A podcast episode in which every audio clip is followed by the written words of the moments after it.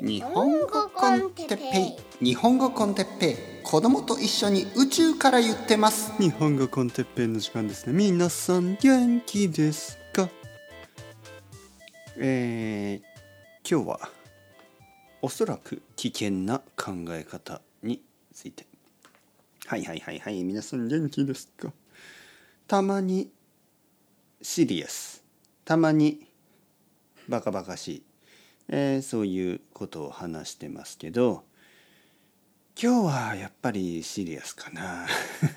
シリアスな話が聞きたくない人はあのー、また明日戻ってきてください。多分明日はシリアスじゃないかな。わからない。はい。わかりません。何について話すかよくわからない。たださっきシャワーを浴びながらねちょっといろいろ考えてましたね。あのまあ視点を変えるということが大事ですよね視点を変えるいわゆるパースペクティブを変えるまあ僕から見たらこうだけど他の人から見たら違う意見があるな、ね、違う見方ができるなこういうことがよくありますね。例えばですよ漫画とかでこういうシチュエーションが本当に多い。例えば、ね、悪いやつがいます。悪いグループがいる。えー、僕たちの仲間を殺していく、ね、人間を殺していくだから僕たちは立ち上がってね、えー、その悪いやつらを倒すんですよ。悪いやつを倒しているとパースペクティブがちょっとプンと変わって悪いやつのある一人が主人公みたいになって今度は人間の方を見る。ね。そうすると人間が自分たちの仲間を殺していく。いわゆる戦争ってそういうことですよね。お互いがお互いを殺してるからそのこっちからしたら敵は敵ですけど向こうからしたらこっちが敵なんですよね相手が敵なんですよ常に。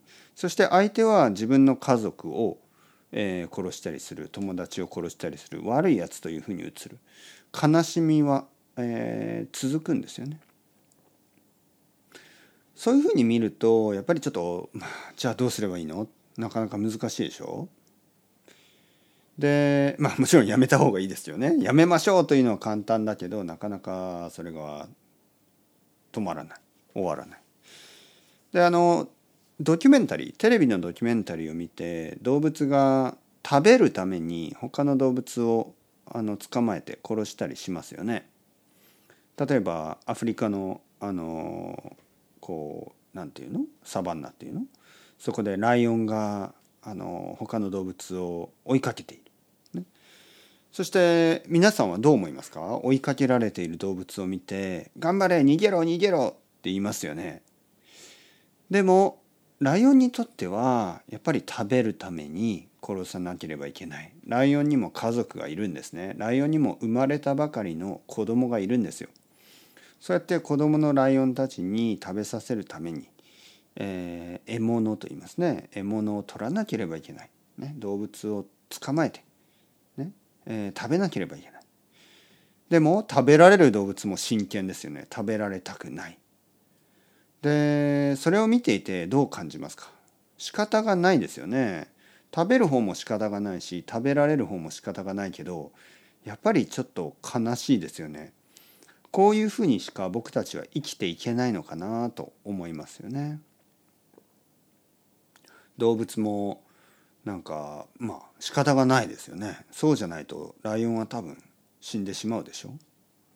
ライオンがなんかね米を作り始めておにぎりとかあの納豆とかをね作り始めてああこれで、えー、動物を殺さなくて済むようになりましたっていうことはおそらくない。だから現実的にはちょっとやっぱり悲しい現実がありますね。悲しい現実ね。ただライオンはライオンを殺さないですよね。めったなことでは。まあいろいろあるかもしれない。そういう少ないケースもね。でもライオンはライオン殺さないしライオンは例えばあの獲物ね。他のバンビとかね。なんかいろいろ殺すけどお腹がいっぱいになったらそれ以上は殺さないですよね。食べるだけ食べたらそれ以上は殺さないんですよね。その必要がないからね。じゃあ草食動物ね、草とかを食べる動物はどうですか？草を食べますよね。でも自分がお腹いっぱいになったらそれ以上は食べないでしょ？だからみんな食べられますよね。えー、一一つのなんか動物が一匹の動物がね例えば一匹の大きい鹿が、ね、ディディアですね。一匹の大きい鹿が「ああここは僕の土地だからここにある草は僕だけだ」ね、僕と僕の家族だけしか食べたらいけませんとか言わないでしょ。いわゆる動物はそういう独占、ね、ドミドミナント？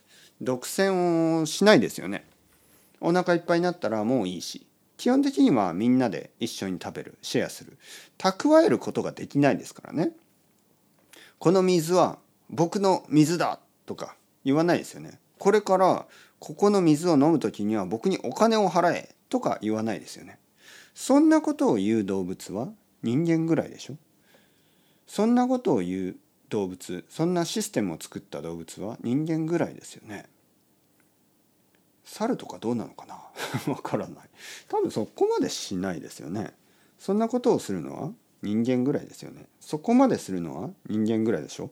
そこまで欲深いのは人間ぐらいですよね。どうして僕たちはそうなってしまったのか？どうしてお腹が空いている人の隣の家の人がゴミ箱にあの食べ物を捨ててますか？まだ食べられる食べ物を捨ててますか？どうして食べられないほどの食べ物を買いましたか？どうして食べられないほどの食べ物を買うお金がありますか、ね、その必要がありますか、うん、どうしてある人はあの大きい家にたくさんの部屋があってでも一人で住んでいて しかもその家が田舎にもあってえー、他の人はまあたくさんのあの人たちで小さい部屋に住んでますか、ね、寒くて暑くて。どうして？しかも遠いね。寒くて暑くてあの仕事から遠い部屋に住んでいますか？どうして？街の真ん中の一番いい場所にあの一人の人が大きい家を持ってますか？どうしてそうなった、ね、どうして僕たちはあのシェアできないのか分けられないのか、ね、十分ということが分からないのかどうしてこんなに欲が深いのかそれをしてそれはいつまで続くのか、ね、どうして自分の欲深さまあ欲深さというのはまああの時にはいいですよね。もっともっともっともっと欲しいもっともっと仕事をしたいもっともっと蓄えたい。まあその人がねあのそうやってやる気がある、ね、もっともっと頑張りたいもっともっと評価されたい。そうやって会社を大きくしたりねするわけですけどどうしてその子供やその子供の子供やその子供の子供の子供にそれをこうずっと与え続けなければいけないですか？どうして生まれた時から仕事をする必要がない人が存在しますか？わからないわからない動物はやっぱり結構フェアですよねそこは。えー、どんな強いお父さんのあの子供でもやっぱり自分が強くならなければいけないでしょ？もう完全にリセットされますよね。人間のシステムはそうじゃない。人間のシステムはそういう家族みたいなのが次のあの世代次の世代次の世代に富を移していく、ね、そしてその富富と言いますねウェルス。富は実はどんどん大きくなっていく。そういうシステムを作った。誰が？人間が。誰が？お金持ちが。ね、誰が？支配層が。うわ僕は今日危険な話をしてますね。危険なアイデア。どうですか？これを危険と思いますか？それとも素晴らしい気づきだと思いますか、ね、人によって違うでしょ。うパースペクティブによって違うでしょ。うあなたはどっち？僕はどっち、ね、どうでしょう？どういうふうに考えますか？というわけでまあ短いですけどね、えー、十分濃かったと思いますから濃い内容でしたね。なのでもしわからないとこあったら何度も聞いてみてください。そして何度も何度も嫌な気持ちになってみてください。それではチャウチャウアスタレゴ。またねまたね。またね